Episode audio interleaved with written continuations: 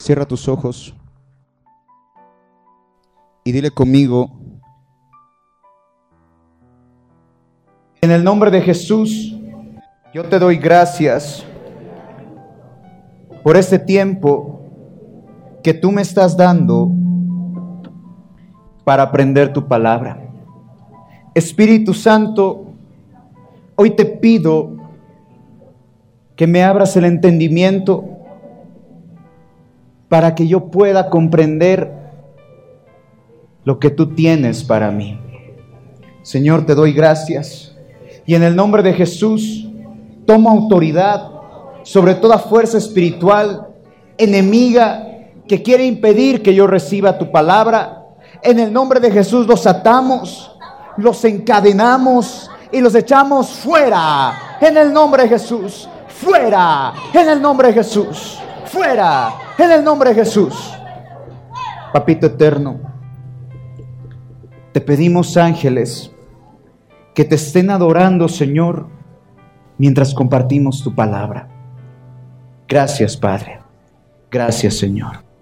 En el nombre de Jesús, y sin decir amén, dale un fuerte aplauso al Señor. Puedes tomar tu lugar.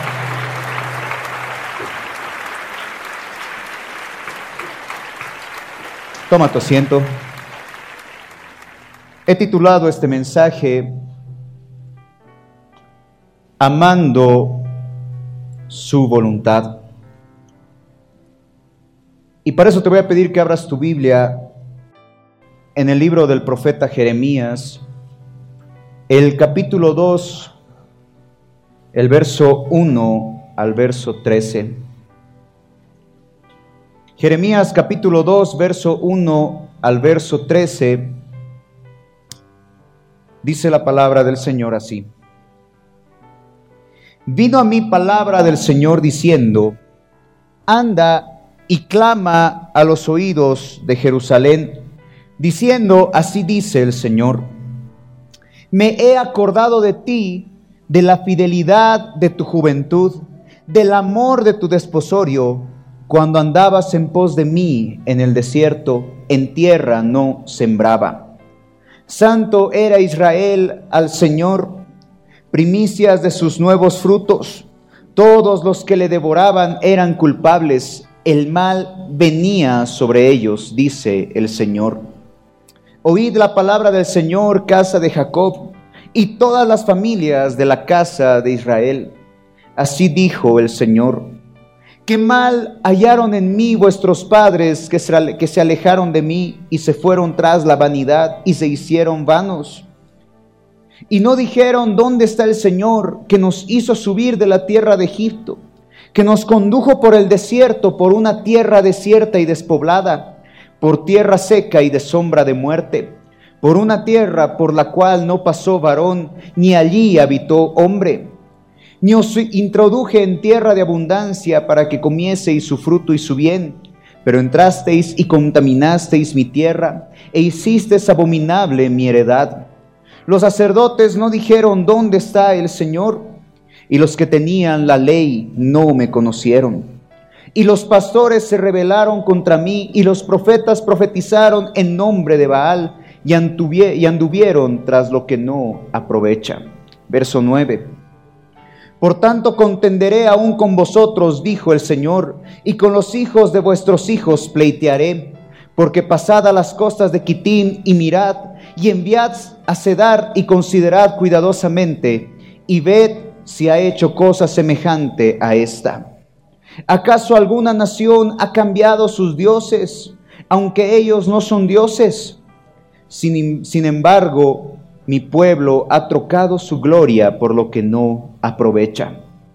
Espantaos cielos sobre esto y horrorizaos, desolaos en gran manera, dijo el Señor, porque dos males ha hecho mi pueblo. Me dejaron a mí la fuente de agua viva y cavaron para sí cisternas, cisternas rotas que no retienen el agua. Palabra de nuestro Dios. Amén. Amada familia, estas semanas que no los he visto me han servido para entender lo que hoy está aconteciendo con la iglesia. Pues es una realidad que en muchos dentro de la iglesia aún existe el corazón endurecido. Y en muchos que hoy se hacen llamar seguidores de Cristo, se hacen llamar cristianos, se hacen llamar discípulos, pues demuestra, demuestran una hipocresía ante los ojos de las personas. Porque los llamados seguidores de Cristo son muy contrarios a las acciones y pensamientos que hoy ejecutan. Pues las actitudes, los pensamientos, las formas de pensar son contrarias al estilo de vida de un verdadero Hijo de Dios. Y la palabra que acabamos de leer, amada familia, el profeta Jeremías declara que era esta, esta profecía, mejor dicho, era en el inicio de la historia de Israel. Pues en el inicio de la historia de Israel todo comenzó como una aventura romántica y apasionante pues el pueblo de Israel era un pueblo que vivía en devoción. Al ser el pueblo escogido del Señor, el mismo Rey de Reyes los cuidaba de una manera especial. Pero todo lo que comenzó como una profunda devoción y una relación íntima con su Señor, poco a poco se fue destruyendo. Pues la casa de Israel se había apartado y había abandonado los principios morales, éticos, y al mismo tiempo había decidido adorar a otros dioses. Y aunque el Señor permaneció fiel con su pueblo, Él había demandado un juicio para aquellos que le habían dado la espalda al Señor. Y si bien había un juicio y, si bien había una consecuencia, lo que el profeta Jeremías trataba de relatar era el dolor que existía en el corazón de Dios al ver que su pueblo, a quien le había dado tanto amor, tanto cariño, al pueblo que él había escogido para ser su Dios, se había apartado. Es por eso que en el verso 5 de Jeremías capítulo 2, el Señor dice así, ¿qué maldad hallaron en mí vuestros padres que se, que se alejaron de mí y se fueron tras la vanidad y se hicieron vanos? Verso 6 dice, y no dijeron, ¿dónde está el Señor que nos hizo subir de la tierra de Egipto, que nos condujo por el desierto, por una tierra desierta y despoblada, por tierra seca y de sombra de muerte, por una tierra por la cual no pasó varón ni habitó allí hombre? Hoy en día, amada familia, el pueblo de Israel, o mejor dicho, lo que era el pueblo de Israel, muchos hoy en día son en la iglesia pues dentro de la iglesia muchos han decidido darle la espalda al Señor, creyendo que el estilo de vida que están ejecutando es un estilo de vida que no los va a destruir. Hoy en día se ha metido un espíritu dentro de la iglesia que es un espíritu terrenal, es un espíritu materialista, donde nosotros mismos queremos justificar las bendiciones de Dios con pruebas materiales. Y estamos viendo hoy en día, amada familia, cómo la iglesia, de ser espiritual y de ser bendecida por el Señor, cada día se convierte en una iglesia más terrenal, con los placeres terrenales, con los sueños terrenales y dejando de lado lo más importante para nosotros, que es salvar el alma para Cristo. Amén. Hoy en día, amada familia, la iglesia cree y muchos dentro de la iglesia creen que el estilo de vida que están llevando no los puede destruir. Y que aunque tengan bendiciones, aunque tengan la casa de los sueños, aunque tengan el dinero, aunque tengan todos los lujos y todos los sueños cumplidos, aún existe un vacío en el corazón. Que quieren, que lo único que quieren es seguir acumulando para llenar ese hueco. Pero se han olvidado que en el inicio de su caminar cristiano todo era distinto. Porque en el inicio de nuestro caminar con Cristo Jesús, lo más importante era su presencia.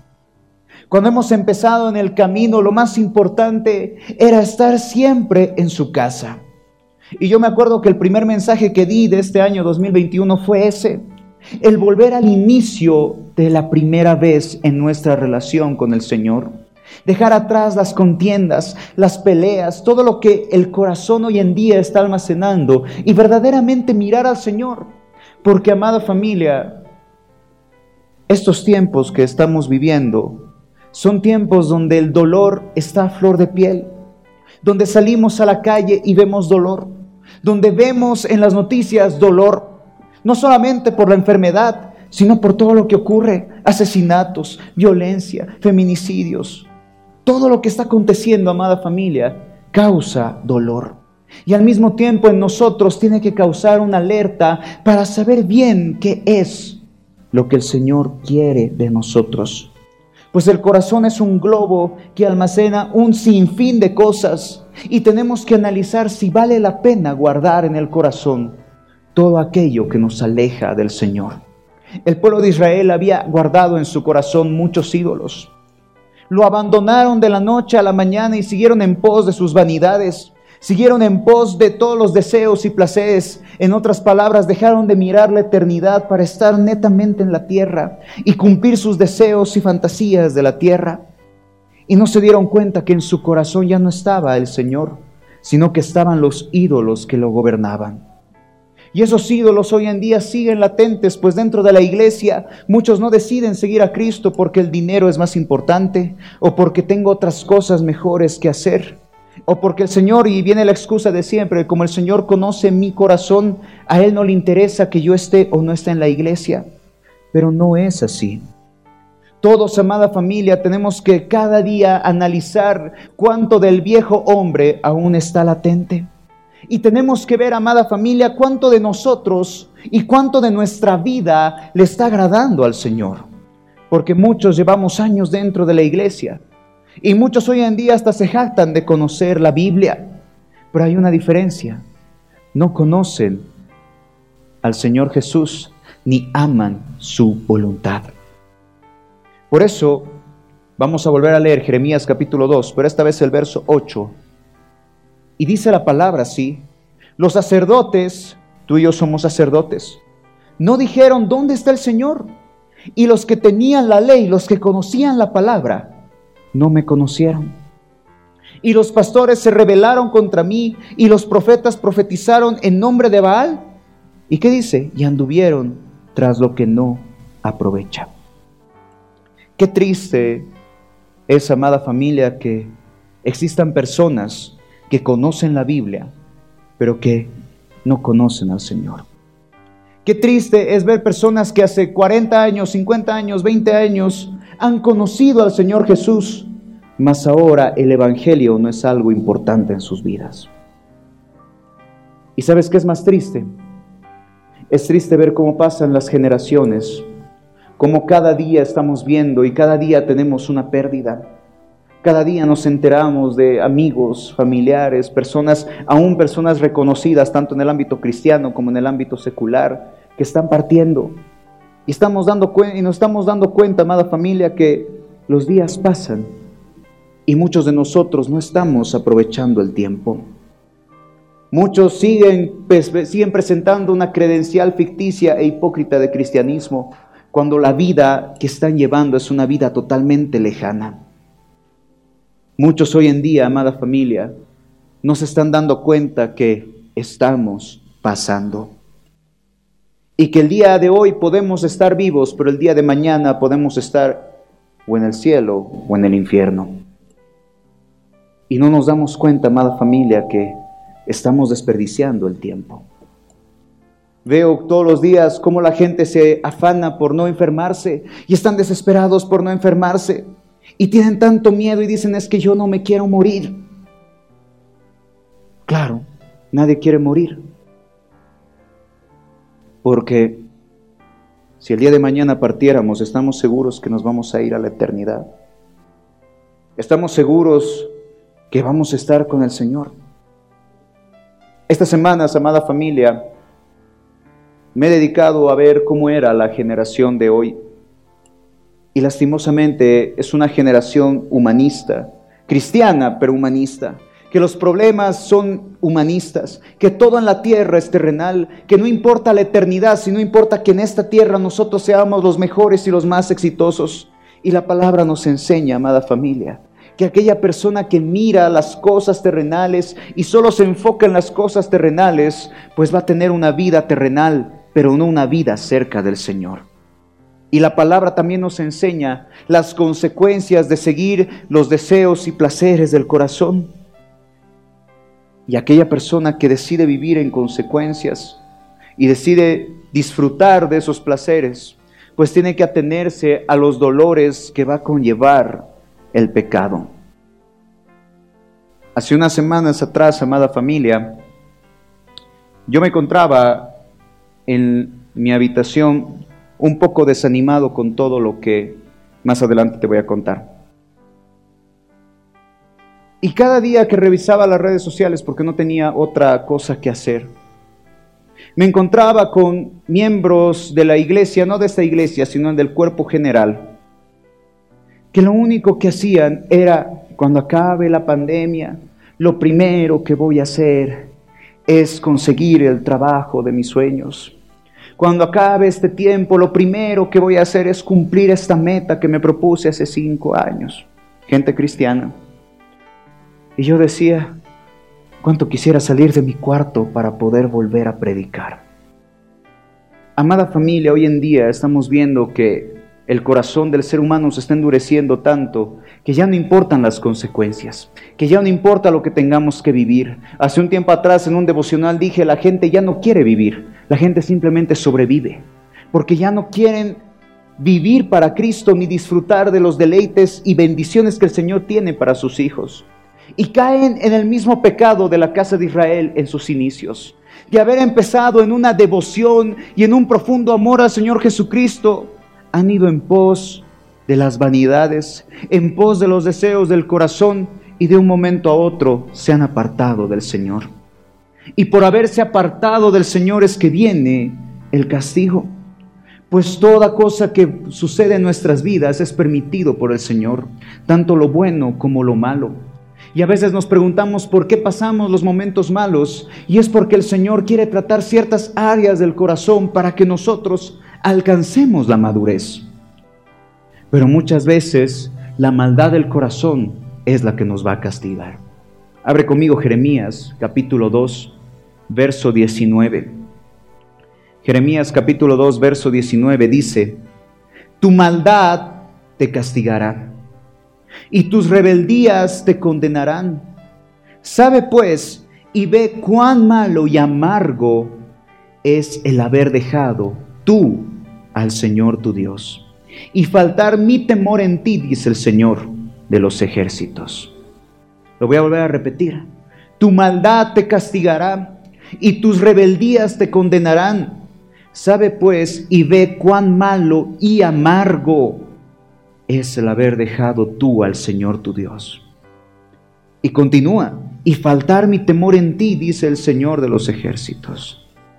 A muchos, amada familia, les causa temor escuchar esta clase de versos porque no quieren aceptar que el estilo de vida que están llevando no es aceptable al Señor.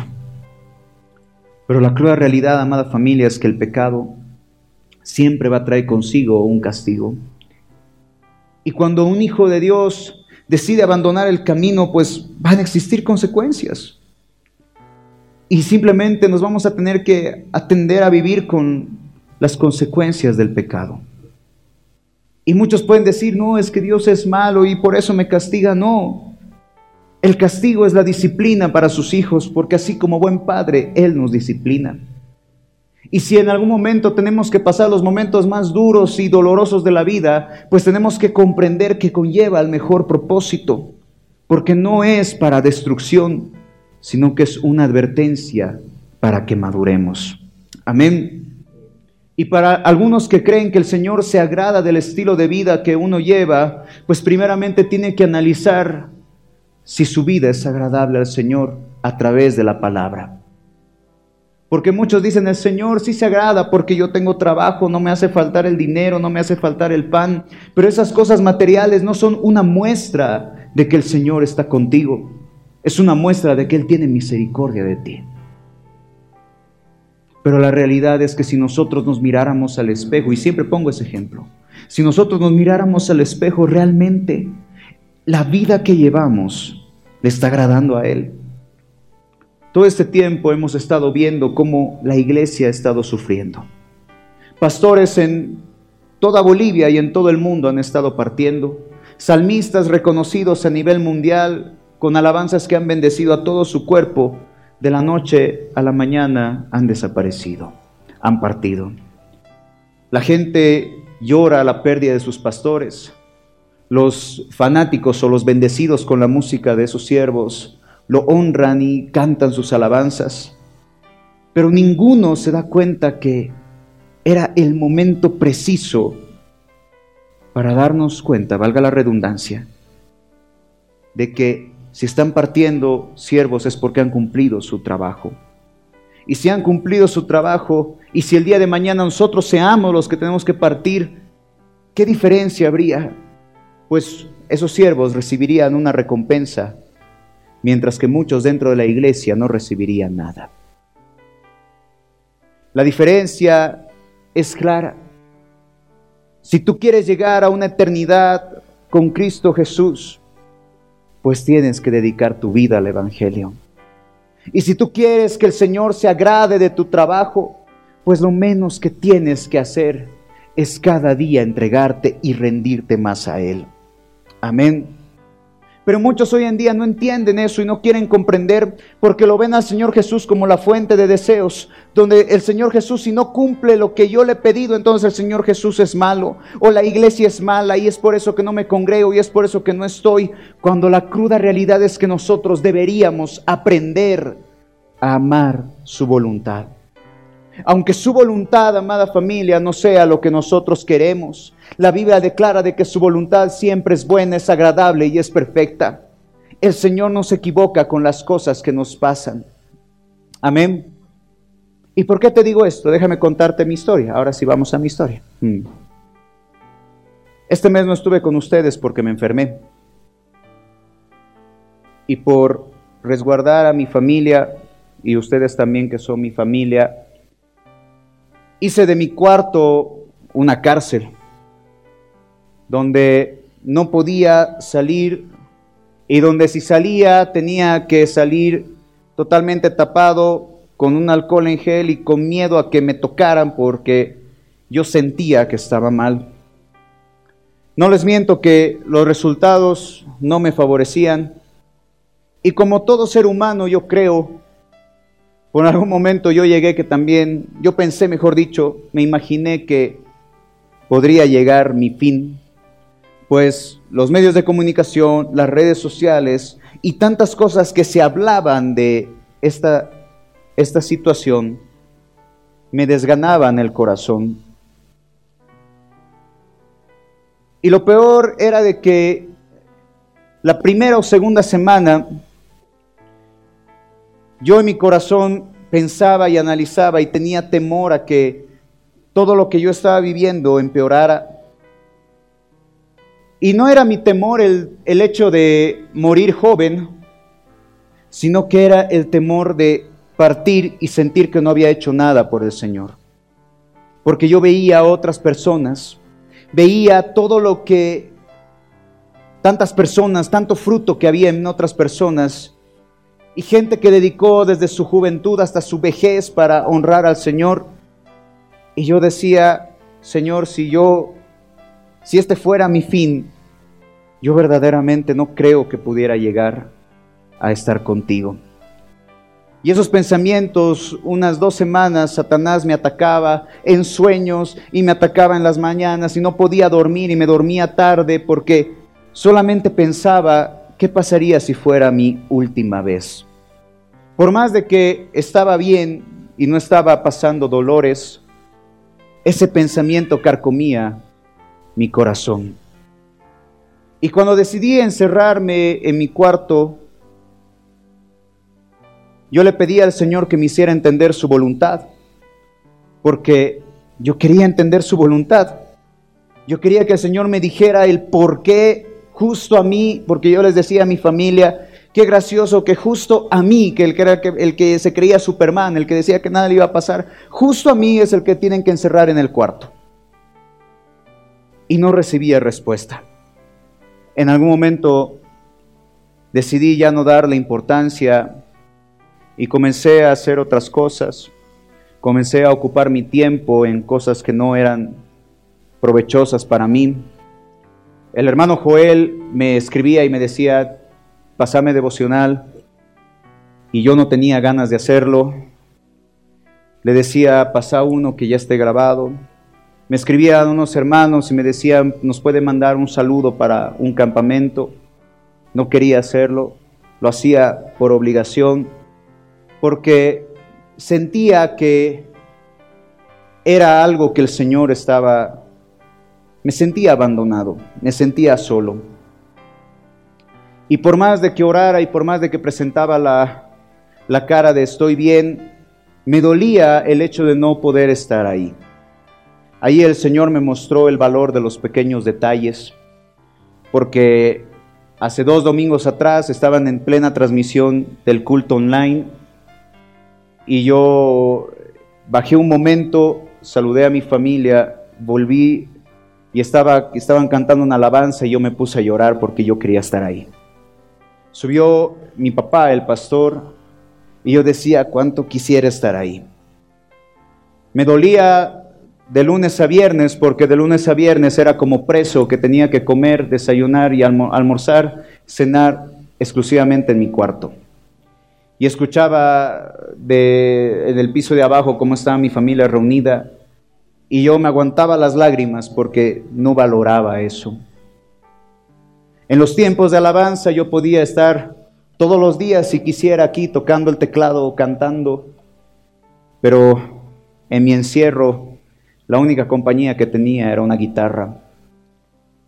Y en un momento de esos le decía al Señor por qué y me golpeaba el pecho y le preguntaba si era algo que yo había hecho para que para que todo esto aconteciera.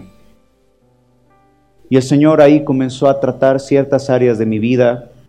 Me mostró que había cosas en mi corazón que yo no valoraba y que las veía eh, insignificantemente y sentía que yo lo había perdido. Aprendí en ese encierro, que fueron tres semanas aproximadamente, no sé si tres semanas o un mes, ya perdí la cuenta, de que su voluntad era lo más especial para mí. Porque cada semana que yo tenía que hacerme un examen, yo le pedía Señor, ahora sí, ahora sí voy a salir. Y el examen no me favorecía. Y en lo último, en mi desesperación, busqué contactos para ver si yo podía ser libre. Y me acuerdo muy bien de que yo tan desesperado estaba que hasta me enojé con mi familia porque los resultados no me favorecían y el médico decía, tiene que estar una semana más, una semana más encerrado. Yo me, frustré, me, puse a llorar, eh, mis padres me dijeron, tienes que tener paciencia. Y yo me enojé y les dije, es que ustedes no saben lo que es estar encerrado. Me acuerdo que azoté la puerta, me puse a llorar, me limpié las lágrimas y, y empecé a buscar soluciones porque yo no creía, yo, yo, quería, yo quería que el Señor me sane. Y me acuerdo que fueron días de fe, porque todos los días me colocaba la loción y oraba al Señor porque yo perdí el olfato y me ponía la loción y no la sentía, volví a orar y decía, en nombre de Jesús tengo, y lo volví a hacer y empezaba a sentir poco a poco, poco a poco. Y yo le creía al Señor. Si hubiera sido por mí hace dos semanas atrás, yo hubiera estado con ustedes. Pero muchas veces su voluntad es más grande porque tiene un propósito. Y busqué en la palabra del Señor algo que fuera de la mano con lo que yo estaba viviendo, porque no lograba entender el porqué de la situación. Y encontré una historia, y te la voy a contar, ahora la vamos a leer, pero dice la palabra de que el rey David, después de haber pecado y después de haber tenido, eh, había matado a Urias y haber tenido por mujer a Betsabé, va el profeta Natán y lo amonesta y le decreta el castigo que Dios había determinado por el pecado. El castigo de David por haber pecado era la muerte de su hijo. Pero la forma en cómo David respondió a las consecuencias fue lo que pude comprender por qué David tenía su corazón tan ligado al corazón de papá. Abre conmigo segunda de Samuel, capítulo 12, verso 13 al 20. Segunda de Samuel capítulo 12, verso 13 al 20 dice, entonces dijo David a Natán, pequé contra el Señor. Y Natán dijo a David, también el Señor ha remitido tu pecado, no morirás. Mas por cuanto con este asunto hiciste blasfemar a los enemigos del Señor, el hijo que te ha nacido ciertamente morirá. Y Natán se volvió a su casa y el Señor hirió al niño que la mujer de Urías había dado a David y enfermó gravemente. Entonces David rogó a Dios por el niño y ayunó David y entró y pasó la noche acostado en tierra. Y se levantaron los ancianos de su casa y fueron a él para hacerlo levantar de la tierra, mas él no quiso, ni comió, ni comió con ellos pan. Y al séptimo día murió el niño y temían los siervos de David hacerle saber que el niño había muerto, diciendo entre sí, cuando el niño aún vivía, le hablábamos y no quería oír nuestra voz. ¿Cuánto más se afligirá si le decimos que el niño ha muerto? Mas David, viendo a sus siervos hablar entre sí, entendió que el niño había muerto, por lo que dijo David a sus siervos, ha muerto el niño. Y ellos respondieron, ha muerto. Entonces David se levantó de la tierra y se lavó y se ungió y cambió sus ropas y entró a la casa del Señor y adoró. Después vino a su casa y pidió y le pusieron pan y comió. Y le dijeron sus siervos, ¿qué es esto que has hecho? Por el niño viviendo aún ayunabas y llorabas, y muerto él te levantaste y comiste pan. Y él respondió, viviendo aún el niño yo ayunaba y lloraba diciendo, ¿quién sabe si Dios tendrá compasión de mí y vivirá el niño? Mas ahora que ha muerto, ¿para qué he de ayunar? ¿Podré, hacerle, ¿Podré yo hacerle volver? Yo voy a él, mas él no volverá a mí. A veces, amada familia, no entendemos el valor de estos detalles que el Señor nos da. Y solamente cuando lo vemos, la, solo cuando lo perdemos, recién nos damos cuenta de lo bueno que ha sido el Señor. Para mí era normal estar en un púlpito cada domingo o estar ministrando alabanza hasta el momento que verdaderamente sentí que no lo iba a hacer. Extrañaba tanto que me ponía a agarrar. Justo esa semana salieron dos canciones mías y la gente escribía y bendecía las melodías, bendecía mi familia. Y yo temía que esas fueran las últimas, temía que esas fueran las últimas palabras. Lo que me causó a mi amada familia es que yo aprendiera a valorar todo lo que el Señor me había dado. Porque para mí era doloroso para mí era sencillo, por ejemplo, no almorzar con mi familia porque en las épocas de universidad yo estaba acostumbrado a almorzar solo. Hasta el momento en el que, verdad, veía a mi familia cómo disfrutaban en familia y yo como carcelero encerrado en una habitación. Y ya en un momento cuando ya me estaba deprimiendo, ya estaba en profunda tristeza, me escribe un hermano de Florida que había encontrado mis canciones en las redes sociales y me escribe y me dice, hermano Fernando, ¿qué posibilidad hay de que usted ministre a mi iglesia?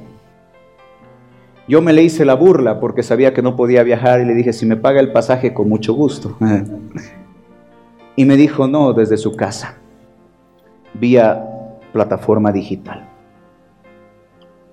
Yo le acepté solo porque no podía, no quería fallar al hermano, pero muchas ganas de hacerlo no tenía porque no me sentía bien.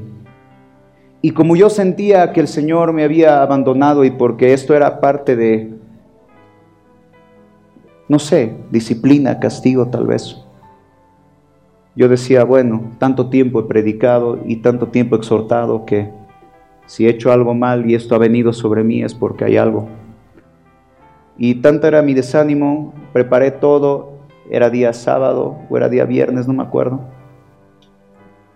Y comencé a cantar, hice prueba de sonido, cerré mis ojos y cuando me dijo el hermano, entras a cantar, yo hice orar a la gente que estaba en la plataforma, comencé a cantar eh, Te amo Cristo, y comencé a sentir su presencia como la primera vez.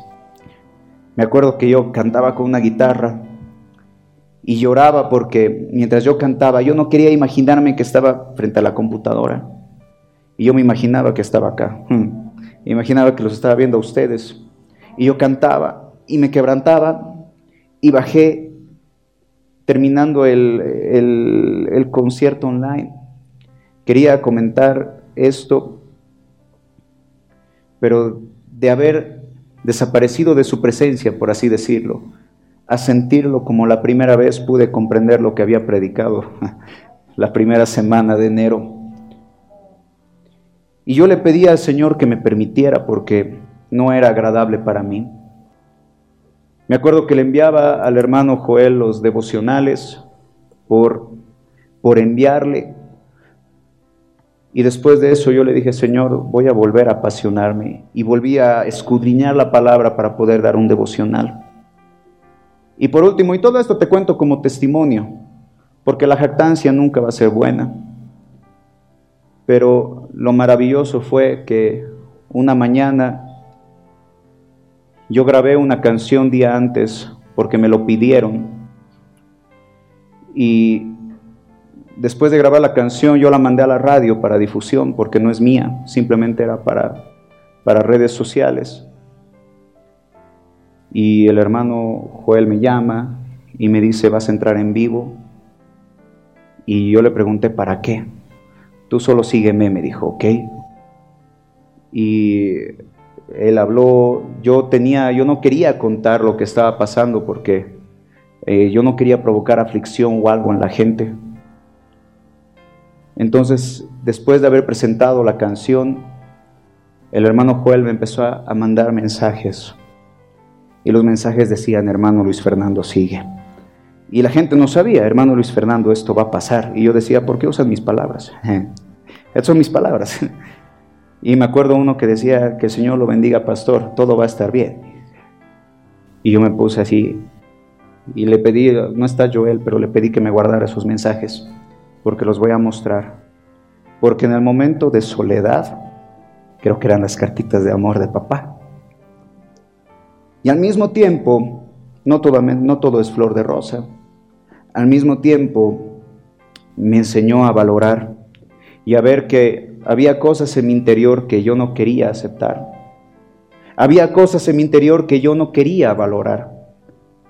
Por el hecho de poder estar en una rutina, el hecho de ver a mi familia todos los días, el hecho de almorzar con mi familia todos los días, eran cosas que yo no valoraba y que tampoco me importaba valorar. Para mí eran cosas que no eran de mucha importancia. Pero el día que me hice una prueba, desesperado fui a un laboratorio y el, caballero estaba ahí.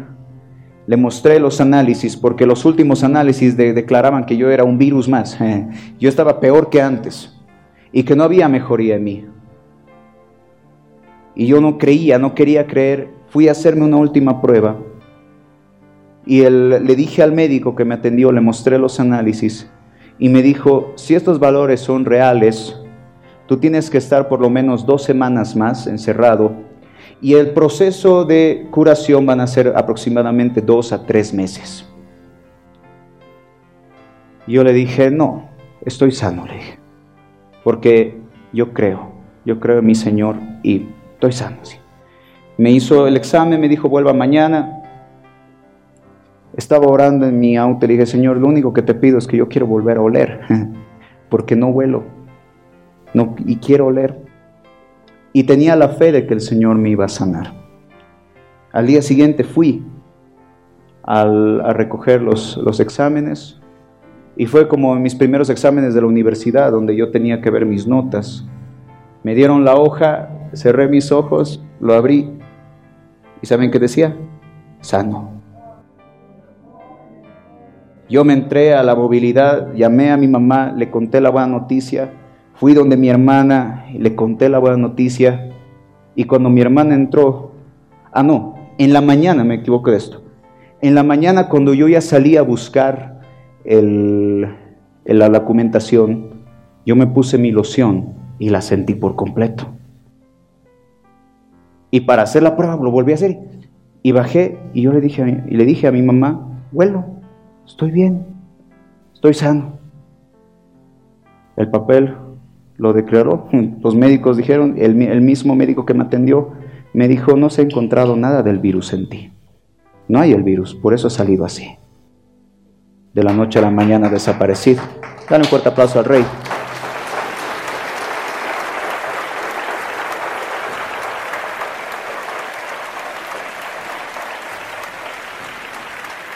Y comprendí verdaderamente lo que era amar su voluntad y amar su tiempo. Porque todo conllevaba a que todos dobláramos rodillas. Yo en las noches, todas las noches le preguntaba al Señor, ¿qué más he hecho? ¿Qué, qué hay? ¿Por qué? ¿Qué, por, qué no, ¿Por qué no me está sanando? Y comprendí lo que decía y quiero que abran conmigo, segunda de Samuel, el verso que acabamos, el verso 20 del capítulo 12. Segunda de Samuel capítulo 12, verso 20. Dice, entonces David se levantó de la tierra y se lavó y se ungió y cambió sus ropas y entró a la casa del Señor y adoró. Todo esto es espiritual. Se levantó de la tierra, al igual que cualquier persona que pasa un momento de tristeza. ¿Con el propósito de qué? De lavar sus ropas. Cambiar sus ropas, eso es espiritual, las ropas que están manchadas, llenas de ídolos, llenos de los placeres, de las vanidades, cambiarlas y esto fue mi favorita. Y entró a la casa del Señor y adoró. En la primera reunión yo subí y estaban adorando al Señor y yo le pedí al hermano que tocara una alabanza que saqué hace dos semanas. Y en el tiempo de la ofrenda era el único que estaba saltando acá y hasta yo mismo me hice la burla. Todo el mundo estaba pasando a ofrendar y yo estaba saltando porque no saben cuánto extrañaba eso y entendí de que los momentos difíciles y duros que vivimos y que no comprendemos, no sirve de nada sentirse solo. No sirve de nada estar o sentirse abandonado, pero sí sirve para valorar, porque yo aprendí a valorar.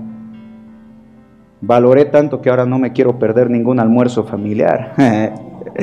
Valoré tanto que mi sobrinito tiene dos meses recién nacido y canta mejor que su papá, canta mejor que su tío, canta mejor que su abuelo, porque le ponemos una alabanza y está cantando.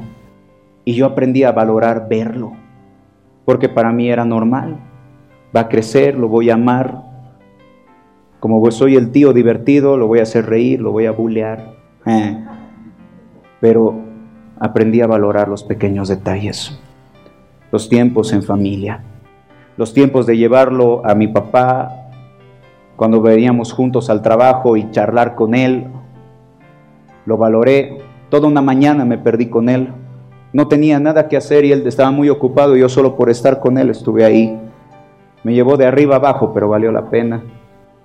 El día que pude estar, el, día que ya estaba feliz, lo primero que hice fue también abrazar a mi mamá, besarla como esas señoras. Ah, se deja besar. Mm. Y todo eso para aprender a valorar todo lo que el Señor me había dado. Y también comprendí una última cosa, amar su voluntad. A decirle, Señor, no sé por qué estoy pasando, pero no me quiero deprimir. No quiero que entres de espíritu de soledad en mí y sentirme solo. Porque me di cuenta que mientras cantaba en mi habitación, su presencia estaba ahí. Pero yo no quería sentirla. Si no hubiera sido, y le agradecí a ese hermano y le dije, si no hubiera sido porque tú me escribiste para que diera un concierto, tal vez hubiera seguido ignorando la presencia del Señor. Y yo extrañaba eso. Y yo creo, amada familia, que así como David en algún momento por sus errores y por su pecado tuvo que sufrir ese tiempo, no fue con un propósito de solamente castigarlo y verlo ahí tendido sino que el Señor amaba tanto a este siervo David, que en medio de su dolor Él permitió que se arrepintiera, que se lavara, que se ungiera y sobre todo que vuelva a entrar a la casa del Señor. ¿Me entiendes lo que te estoy predicando? Y por último, amada familia, para terminar este mensaje,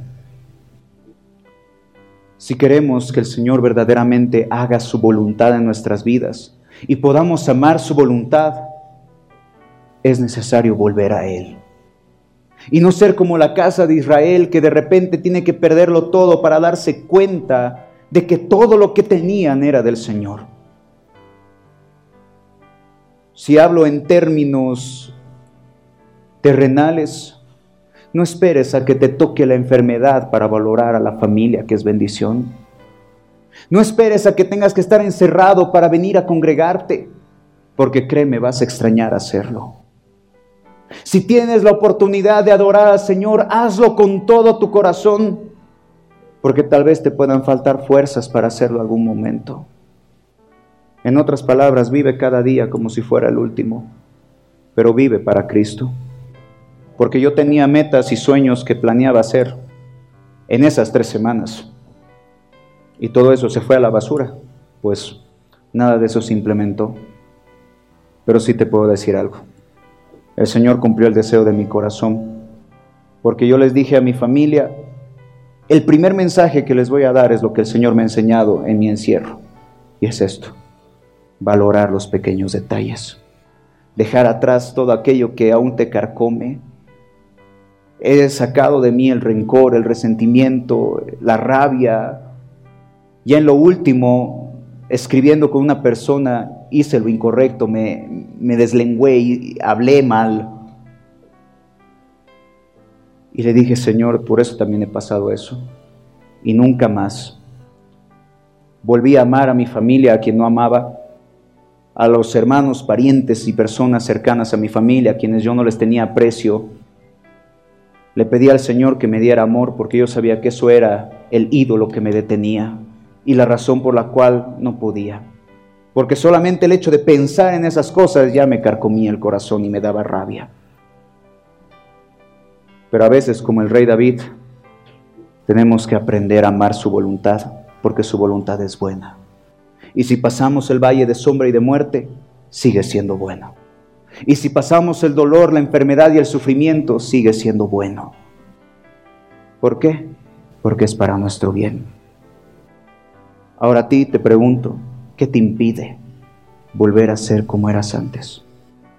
¿Qué te impide volver a amar al Señor? ¿Vale la pena guardar ese resentimiento en el corazón? ¿Vale la pena guardar ese rencor? ¿Vale guardar en la memoria los recuerdos que te lastiman? Vale la pena seguir trabajando cada día por una migaja de pan. ¿Vale la pena, amada familia, poner en último la iglesia o quieres esperar a que la iglesia se cierre para que la valores? ¿Vale la pena seguir viviendo en la tierra o verdaderamente vale la pena vivir para Cristo?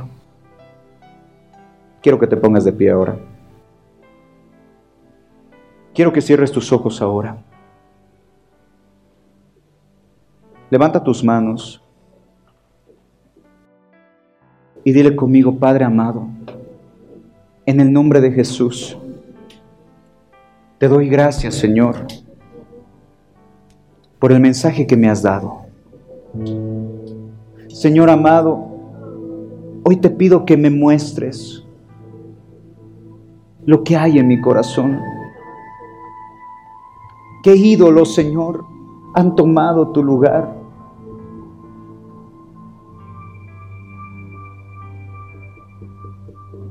el Espíritu Santo te está mostrando ahora. Pídele perdón si algún momento te has enojado. Pídele perdón si algún momento has puesto en primer lugar las cosas terrenales. Pídele perdón si has menospreciado a tu familia o si has menospreciado tu servicio. Pídele perdón.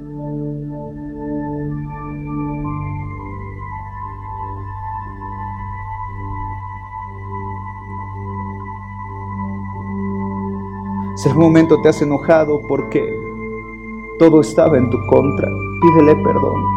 Señor, perdóname por haberme enojado contigo. Señor, perdóname por haberme cuestionado el por qué estaba viviendo esto.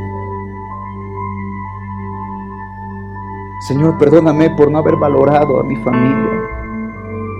Perdóname por no haber valorado a mis hijos, que son tu herencia. Perdóname por no haber valorado a mis padres Porque podían haber partido yo, y yo ahí.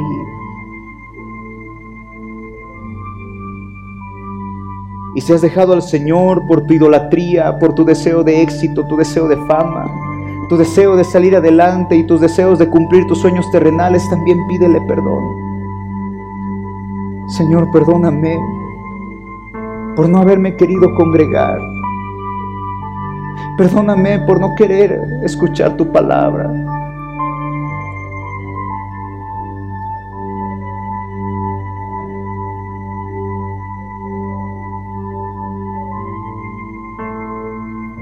Pídele perdón al Señor.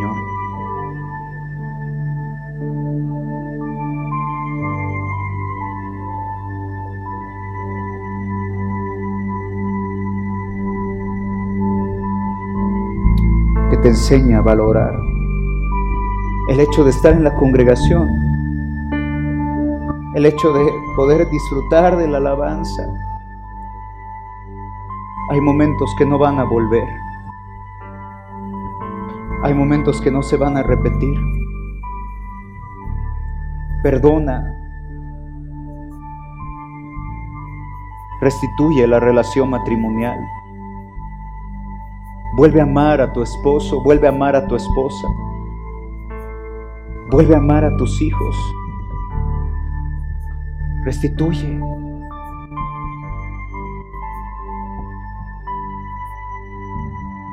Y también pídele perdón si en todo ese tiempo lo único que has hecho ha sido cuestionarte.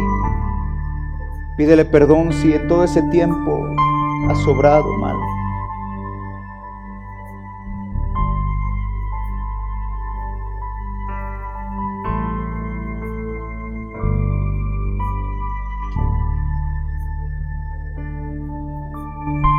Yo te pido que levantes tus manos ahora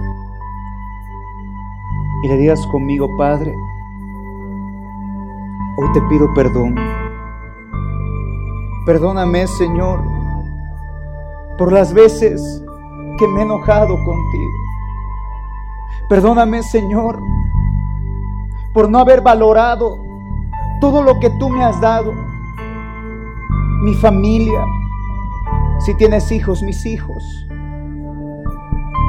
Perdóname por no haber valorado tu presencia, no haber valorado el estar aquí en tu casa, Señor.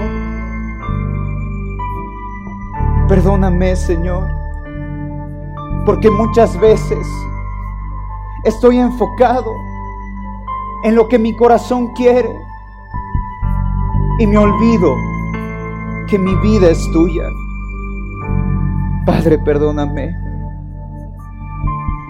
Hoy te pido, Señor, que cambies mi corazón. Te pido, Señor, que laves mis vestidos. Te pido, Señor, que me unjas, que me levantes y me enseñes a valorar lo que tú me has dado. Nunca más, Señor, voy a menospreciar lo que tú me has dado. Porque todo lo que tengo, todo lo que soy, y aún este privilegio de estar en tu iglesia, estar en tu casa, nunca más voy a menospreciar. Voy a valorarlo. Porque tu presencia es lo más importante para mí. Es lo más importante para mí. Gracias, Padre. Gracias, Señor. Gracias. Dilo fuerte, gracias. Porque me das esta oportunidad de cambiar, de sacar de mi casa todo aquello que no te agrada y ponerte a ti como el primero y el último. Gracias, Señor. En el nombre de Jesús. Amén. Dale un fuerte aplauso al Rey. Hola, sí.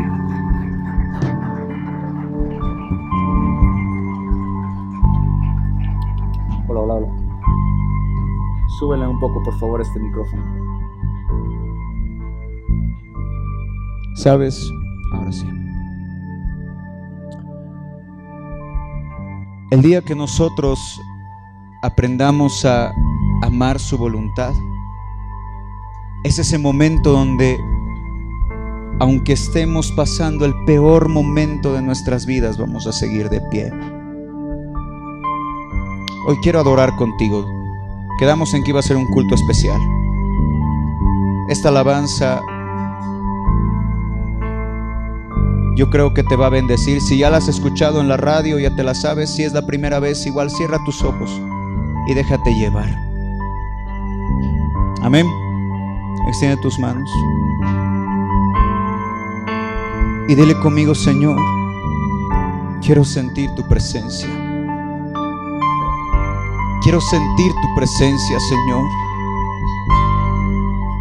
Escucho tu corazón.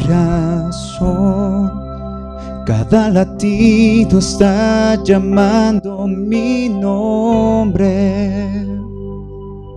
Soy atraído otra vez por tu sangre. Me siento me siento tan amado por ti. Me encuentro en tu corazón. Decidiste aceptarme por siempre. Tu amor por mí es tan sorprendente me siento tan mimado por ti.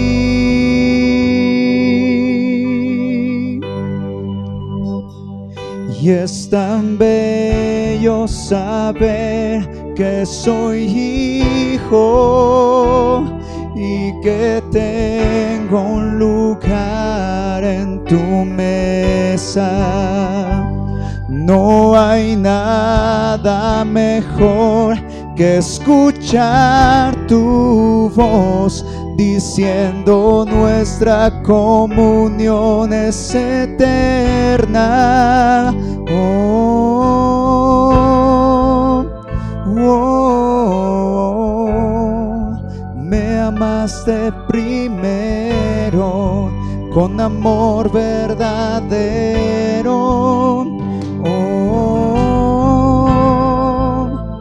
Y mi respuesta es adorar. Mi respuesta es adorar. Levanta tus manos, dile a Él.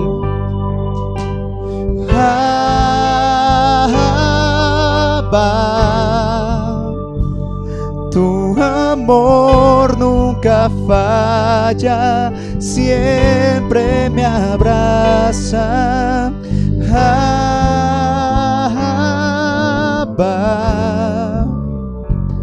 Tu amor nunca falla, siempre me abraza.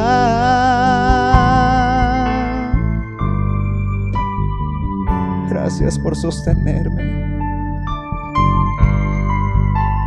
Gracias por haberme sostenido.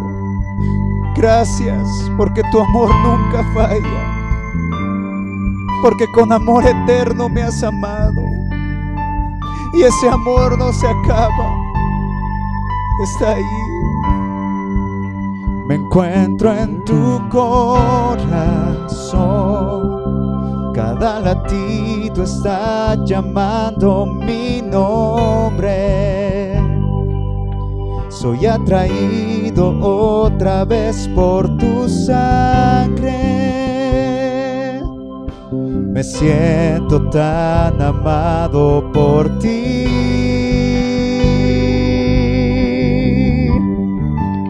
Me encuentro en tu corazón. Decidiste aceptarme por siempre. Tu amor por mí es tan sorprendente siento tan mimado por ti. levanta tus manos. Y es tan bello saber que soy hijo y que tengo un lugar en tu mesa. No hay nada mejor que escuchar tu voz diciendo nuestra comunión es eterna. Oh, oh, me amaste primero con amor verdadero.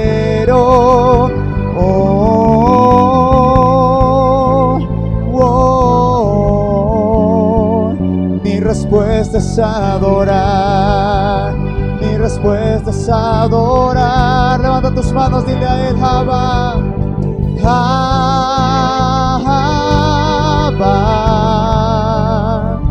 Tu amor nunca falla, siempre me abraza.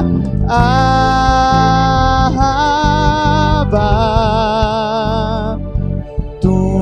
Amor nunca falla, siempre me abraza. Abba. Dile a él. Tu amor nunca falla, siempre me abraza. Abba,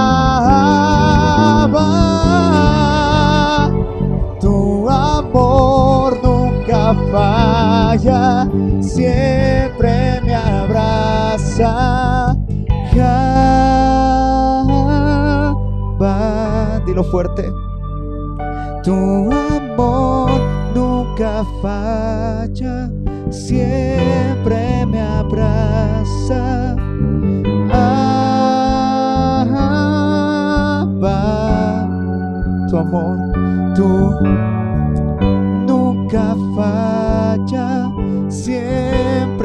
Extiende tus manos y decláralo fuerte.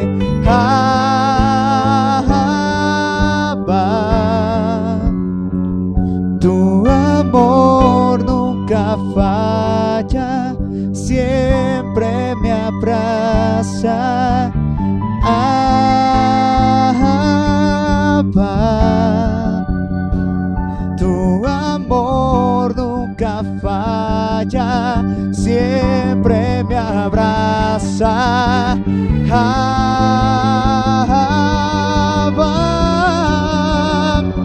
Tu amor nunca falla, siempre me abraza. Abba.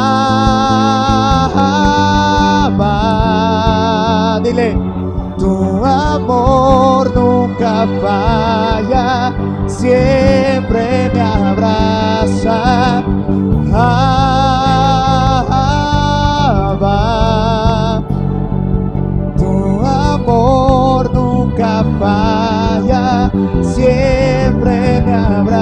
Última vez, dile a él.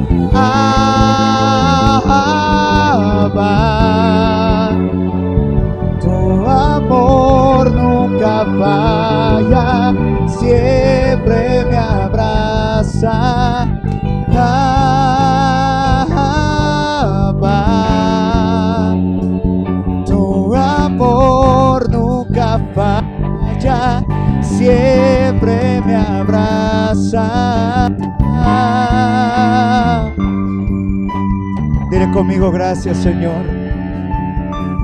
Gracias por abrazarme. Gracias por amarme. Gracias por ser tan bueno conmigo. Hoy te alabo, te exalto y bendigo tu nombre, Señor. Dale un fuerte aplauso a tu rey. Apláudele. Apláudele.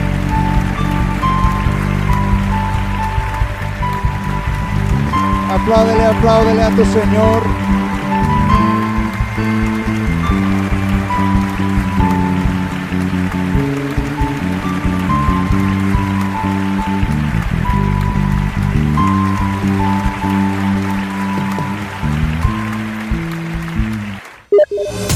Hey, gracias por escuchar este podcast. Soy Luis Fernando Claure y espero que el mensaje que hayas oído haya edificado mucho tu vida. Yo te invito. Yo te invito a que me sigas en todas mis redes sociales. Solo búscame como Luis Fernando Claure. Te invito a que puedas escuchar mi música. Búscame como Luis Fer Claure y yo sé que mi música te va a bendecir mucho. Que Dios te bendiga. Estamos en contacto.